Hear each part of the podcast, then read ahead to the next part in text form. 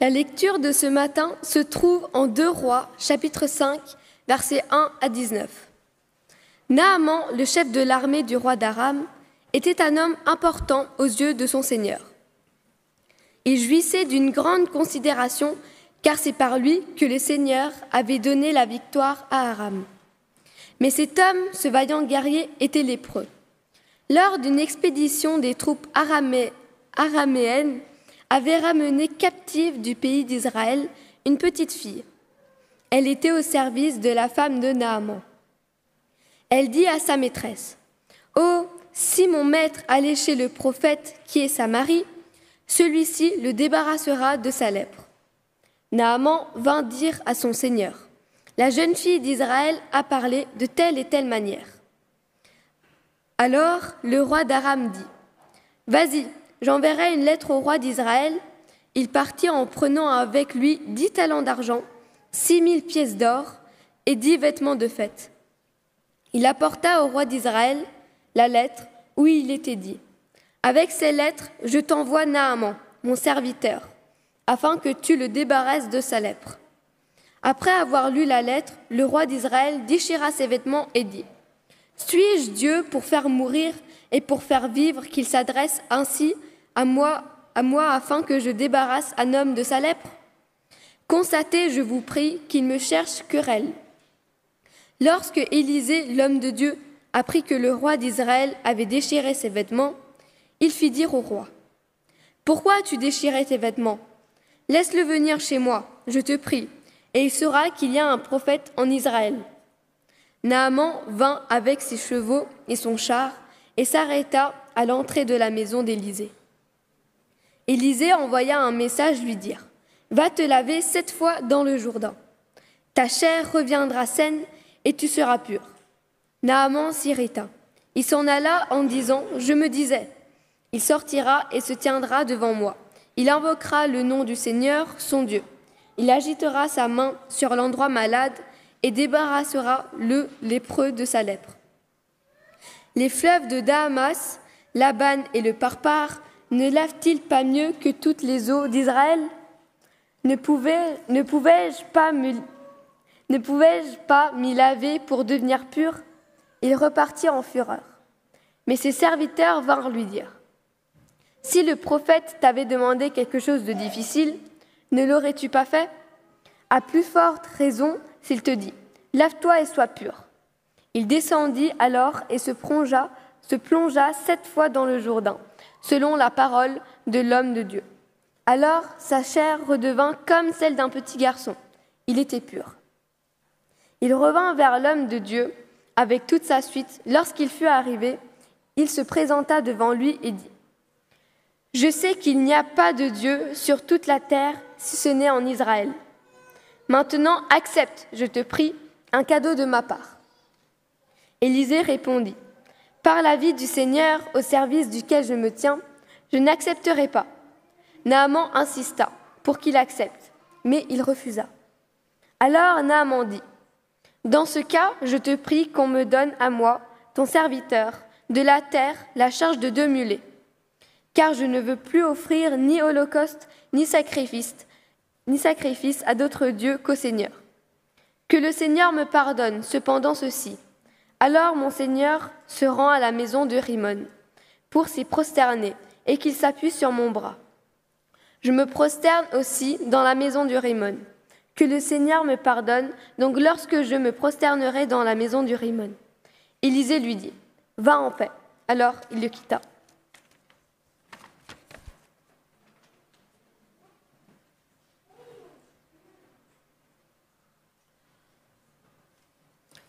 Merci à Maya pour euh, cette longue lecture et euh, d'avoir accepté de, le faire. J'aimerais, dans la méditation de, ce matin, euh, vous faire réfléchir sur, en fin de compte, le sens du baptême, mais peut-être plus le, le, chemin pour arriver au baptême. Et j'ai intitulé cette prédication Le pas de la foi. Et pour euh, réfléchir à ça, eh voilà, j'ai pris ce texte de Deux Rois au chapitre 5. Et dans un premier temps, j'aimerais que l'on regarde un petit peu les personnages. Alors, c'est un texte où il y a beaucoup de personnages. certains qui sont visibles et d'autres qui sont plutôt invisibles. Donc le visible, par exemple, c'est bien sûr Naaman, sa femme, un petit peu moins, même si elle va jouer un rôle d'intermédiaire, et puis ses serviteurs, qui, eux, vont avoir un rôle important dans cette histoire. Il y a bien sûr euh, la fillette, qui euh, va être le point un petit peu de, démarrage de l'histoire, des rois, un prophète, Élisée, qui va être pendant tout le début de l'histoire complètement euh, invisible, et puis Dieu, qui lui ne se reconnaîtra dans ce texte que par son intervention, alors que lui non plus, on ne le verra pas dans cette histoire. Alors j'aimerais qu'on reprenne un petit peu certains de ces personnages pour réfléchir au, au chemin que le texte nous propose pour euh, faire une rencontre avec Dieu. Alors le premier personnage, évidemment, c'est la fillette. Cette fillette, c'est un personnage très particulier parce que c'est une jeune fille juive qui est captive, qui a été prise dans une razzia et qui a été prise par les Syriens qui sont plus ou moins en lutte avec les Israélites. Donc on est dans une période assez trouble, on est à peu près dans les 850 avant Jésus-Christ, et on est dans, une espèce de, tension entre ces deux pays, puisqu'il y a des, bandes armées qui vont faire des razzias d'un côté, et je suppose que de l'autre, ils ne doivent pas se priver non plus de le faire. Et dans ce contexte, une jeune fille est retirée, et tout d'un coup, elle va être mise dans une maison d'un Syrien qui est pas n'importe qui, on le verra, c'est un, un général en chef, un des responsables. Et c'est elle, au verset 3, qui va lancer la démarche. Au verset 3, elle dit à sa maîtresse, Si mon Seigneur était auprès du prophète qui est à Samarie, le prophète guérirait de sa lèpre. Et ce qui est intéressant dans cette démarche, c'est que son premier acte, c'est de poser un acte de foi. Le prophète de Samarie la guérirait. C'est-à-dire que dans elle, il y a une certitude. Et à cause de cette certitude, elle va pouvoir dire quelque chose. Et dans ce qu'elle dit, il y a quand même une démarche que je qualifierais de, bienveillance, parce qu'elle a été enlevée, elle est esclave chez ces gens-là, mais elle a envie que son maître, qu'elle voit en, en difficulté, sorte de cette difficulté. Et donc elle va lui offrir un chemin, une issue, un moyen. Donc il y a de la part de cette fille une démarche bienveillante favorable. Et en même temps, j'ai envie de dire, il y a aussi quelque chose qui va mettre les gens en relation. Et déjà, là, ce texte nous fait réfléchir. Qu'est-ce qui permet un chemin de foi? Eh bien, au départ, il faut le témoignage, l'expression d'une personne qui est convaincue.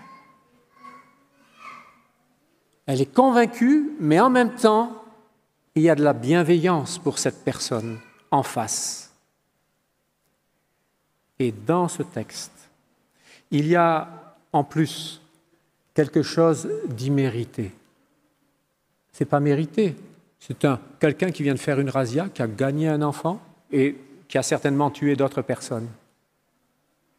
Est-ce que dans notre tête, c'est mérité qu'il ait la vie pleine et entière? Pourtant, pour cette petite fille, oui. Ça lui paraît important. Et c'est cette foi au départ qui va mettre cela en route. Et il y a dans cette histoire cette jeune fille qui met aussi quelque chose, une chaîne qui démarre, une chaîne de personnes qui vont faire qu'à la fin, Naaman va rencontrer Dieu. Et là aussi, je trouve que ça me fait réfléchir par rapport au cheminement du salut, par rapport à l'engagement. Effectivement, il y a quelqu'un de foi, mais ce quelqu'un de foi n'est qu'au début. Et cette petite fille dans l'histoire, elle va disparaître, on ne va plus la voir, elle ne sera pas au bout du chemin, elle en verra les effets plus tard. Mais c'est intéressant de savoir que quand quelqu'un chemine avec le Seigneur, il ne sera pas seul. Il y aura une chaîne de personnes que le Seigneur va mettre en place pour que ces personnes puissent le rencontrer et, vivre avec. Et c'est cet élément-là qui va faire que Naaman, qui lui était dans son pays, va se mettre en mouvement. Mais vous remarquez que ce qui le met en mouvement, c'est la parole d'une petite fille. Ça veut dire qu'à travers sa femme, il a été capable d'entendre cette voix. Et pourquoi est-ce qu'il a entendu cette voix? Parce que vous, savez, souvent la, voix des enfants, on a tendance à les faire taire. Bon, ils ne savent pas ce qu'ils disent, ils racontent des histoires, on n'est pas d'accord, enfin bon, reste dans ton coin, tiens un enfant. Là, grâce à sa femme, il va être attentif et il va se mettre en marche sur la parole d'un enfant. Pourquoi est-ce qu'il fait cela? Le texte dit parce qu'il a quelque chose d'important qui s'appelle la lèpre. La lèpre, c'est un mot très vaste dans la Bible. Hein. Ça peut être aussi bien un eczéma que la vraie lèpre, euh, qui, déforme et qui, fait beaucoup de souffrance aux personnes qui, qui la vivent. Pourquoi est-ce qu'il se met en route? Pourquoi est-ce qu'il écoute cette petite voix? Simplement parce qu'à un moment donné, c'est tellement lourd qu'il veut changer, qu'il a un désir d'autre chose, une aspiration à. Et en fait, quand on veut démarrer un chemin spirituel, il faut entendre la petite voix parce qu'au fond de soi, on a un désir, une aspiration. Ce désir et cette aspiration doivent être profonds. Ici, c'est la maladie, le besoin de guérir, et c'est quelque chose de fort. Mais il y a des moments dans la vie où ce qui est important pour nous, c'est le désir de, de vérité, de justice, d'authenticité, d'une vraie vie. Et ça, ça peut être des forces qui nous mettent en route. Est-ce que j'ai soif de quelque chose d'autre dans ma vie? Cette vie qui ne me satisfait pas, et donc je vais entendre, écouter une voix que d'habitude je n'entendrai pas, parce que j'ai soif de quelque chose d'autre. Et cette jeune fille va permettre ce cheminement, va permettre à ce roi, à ce général de démarrer une, nouvelle expérience, un nouveau chemin. Et si cette jeune fille eh est une aide, il va y avoir deux rois dans cette histoire et ces, deux rois vont plutôt être des freins à l'affaire. Ils vont être des obstacles. Parce qu'en fait, cette démarche de grâce que cette petite fille avait entamée en disant ben écoute, vas-y, c'est un cadeau pour toi. Tout d'un coup, les rois interviennent et ils vont corrompre cette démarche de grâce.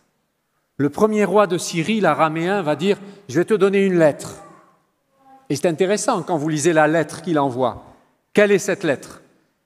C'est Toi, roi d'Israël, guéris mon serviteur. Mais ça a complètement tordu le témoignage de cette petite fille. Elle avait dit Il y a en Samarie un prophète. Et le roi comprend parce qu'il est dans un cadre de, pouvoir où le roi a tous les pouvoirs. Eh bien, toi, puisqu'il y a soi-disant tu peux, ben fais-le. Et puis en même temps, pour être sûr de l'amadouer, on prend 300 euh, kilos d'argent, 60 kilos d'or, des vêtements extraordinaires. Encore une fois, et vous remarquez dans ce texte, tout cela ne servira à rien. Rien. Ni la lettre, ni l'argent. Et ça, c'est le premier obstacle, c'est-à-dire une corruption du message qui fait que tout d'un coup, L'autre roi, au lieu d'accueillir cet homme, qu'est-ce qu'il va comprendre? Il me veut la guerre. Alors c'est vrai que les tensions entre les deux, ça ne devait pas être très calme, mais quand même, quand euh, cette petite fille envoie le général, c'est pour qu'il soit guéri. Et là, comment dire, la torsion du message, du témoignage, va amener à la guerre. Ou en tout cas, à la limite.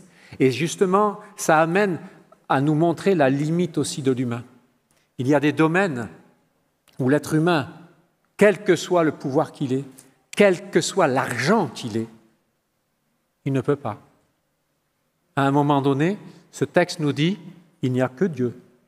Et c'est intéressant de voir qu'à un moment donné, de découragement, de colère ou de je ne sais pas quoi, ce roi déchire ses vêtements en disant, mais c'est pas possible, et il reconnaît là ses limites.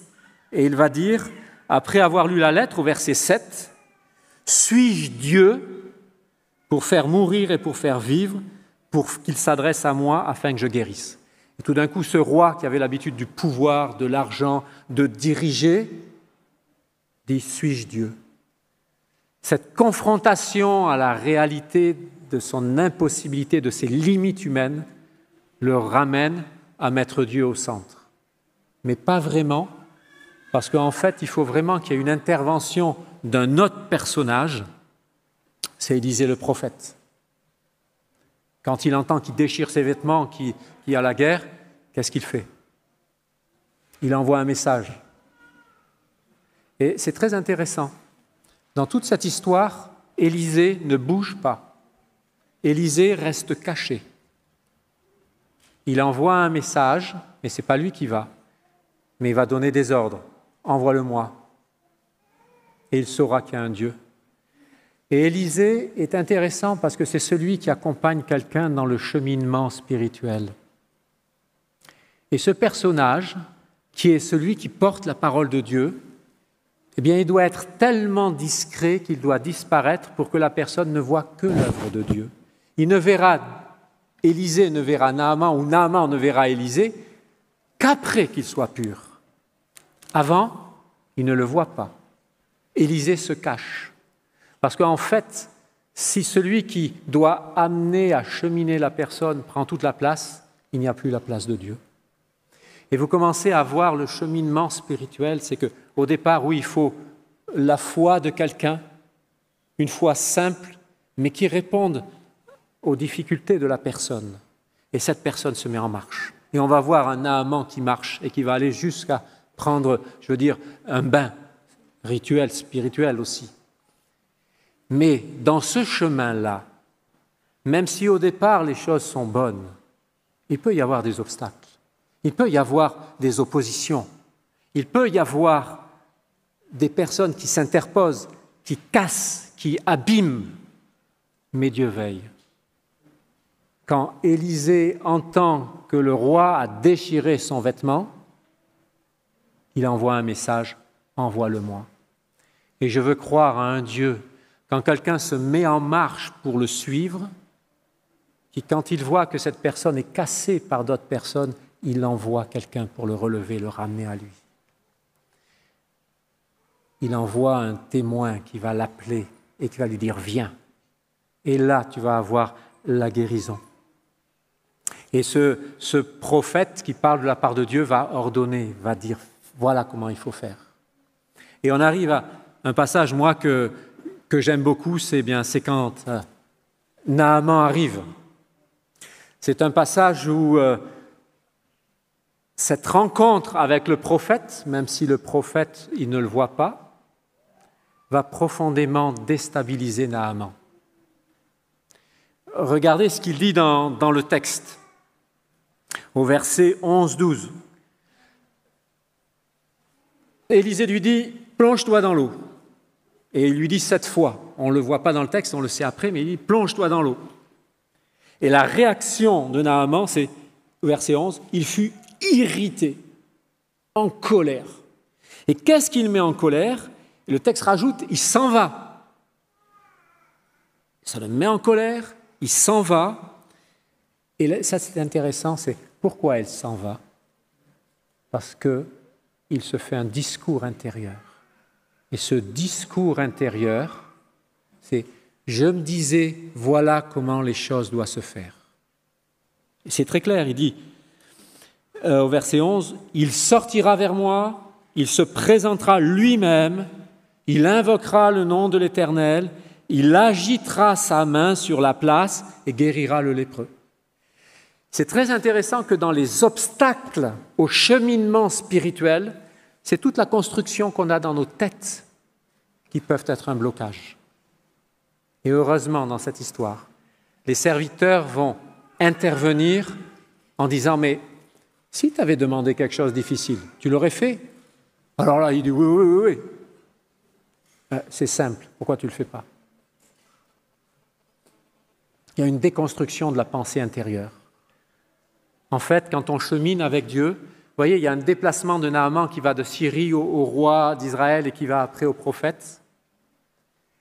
Mais ça montre aussi qu'il doit y avoir un cheminement dans sa tête qui fait que les choses doivent changer aussi.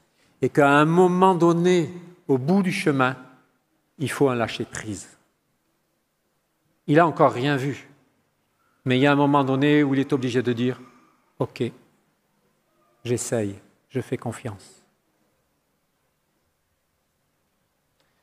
Voyez, c'est intéressant de voir que dans un cheminement spirituel, il peut y avoir des obstacles extérieurs, mais il peut y avoir des obstacles intérieurs. Je ne sais pas quels sont vos obstacles extérieurs, mais je vous invite à réfléchir sur vos obstacles intérieurs, qui peut-être font que vous n'avez pas envie de vous engager plus avec le Seigneur, alors que vraiment c'est quelque chose d'important. Et il n'y a qu'au moment où il va faire ce lâcher-prise, où il va s'abandonner alors qu'il n'a pas encore vu, que le miracle va pouvoir avoir lieu. Que là, les choses vont pouvoir changer. Et c'est simplement à ce moment-là. Mais imaginez tout le parcours qu'il a dû faire pour arriver à cela. Et une fois que c'est fait, cet homme est, touchant parce qu'au verset 15, il dit Nathan retourna vers l'homme de Dieu. Il retourne vers lui et à ce moment-là, il se présente devant lui et il va faire ce qu'on appelle une profession de foi. Je reconnais qu'il n'y a point de Dieu sur toute la terre si ce n'est en Israël. Et après, il rajoute, par reconnaissance, maintenant accepte, je te prie, un présent de la part de ton serviteur. Et là, encore une fois, c'est intéressant que Élisée refuse. Alors pourquoi est-ce qu'il refuse? Simplement parce que la grâce ne s'achète pas. Même si c'est un acte de reconnaissance, Dieu veut qu'il comprenne que jusqu'au bout, c'est immérité, que c'est un cadeau jusqu'au bout, et même s'il veut donner quelque chose, ça ne sert à rien. C'est un cadeau plein et entier. Et il va jusqu'au bout pour que euh, Naaman comprenne ce message-là, pour qu'il accepte que ce qu'il a eu, c'est un cadeau total de ce Dieu d'Israël et qu'en rien, mais en rien, il ne le mérite. Et c'est intéressant parce que c'est à partir de là qu'un autre personnage va apparaître. Enfin, il apparaît un petit peu, mais c'est Géasi. C'est le dernier personnage de, l'histoire. Je ne l'ai pas demandé à, Maya de le lire parce que c'était déjà long, donc je me suis dit, si elle lit tout, la pauvre, ça va être très long. Mais ce personnage va courir après Naaman et il va lui demander de l'argent, des habits, etc. Et c'est intéressant parce que, à un moment donné, ce personnage représente le risque de s'approprier l'œuvre de Dieu. Il est en train de dire, donne quelque chose. Tu dois quand même. Et c'est intéressant la malédiction qu'offre le Élisée à ce personnage. Il lui dit pas simplement toi, mais toute ta descendance. Tous ceux qui pensent comme ça, vous avez la lèpre pour la vie. C'est dur comme parole parce qu'elle ne s'adresse pas simplement à, à Géasi, mais à tous ceux qui se mettent dans le chemin de Géasi et qui disent il faut que tu donnes quelque chose pour avoir. Et c'est à cause de cela, parce qu'il veut s'approprier le, comment dire, le rôle de Dieu ou une partie de la gloire de Dieu, qu'à ce moment-là, la lettre vient sur lui. Alors c'est un texte qui, qui se finit euh, durement, mais volontairement, j'ai sauté un passage. C'est quand euh, Élisée rencontre Naaman. Naaman lui dit, tu acceptes pas, alors donne-moi de la terre pour que j'adore ton Dieu. Et en même temps, il lui dit, tu sais, quand je vais dans le temple de Rimon, ce Dieu païen, alors il y a une version biblique qui dit, le roi s'appuie sur mon bras pour... Il dit, bah, je me mets à, genoux devant la statue. Hein, euh. C'est intéressant, parce que ce n'est pas parce qu'il s'est engagé que le chemin est fini. Il y a encore un chemin derrière.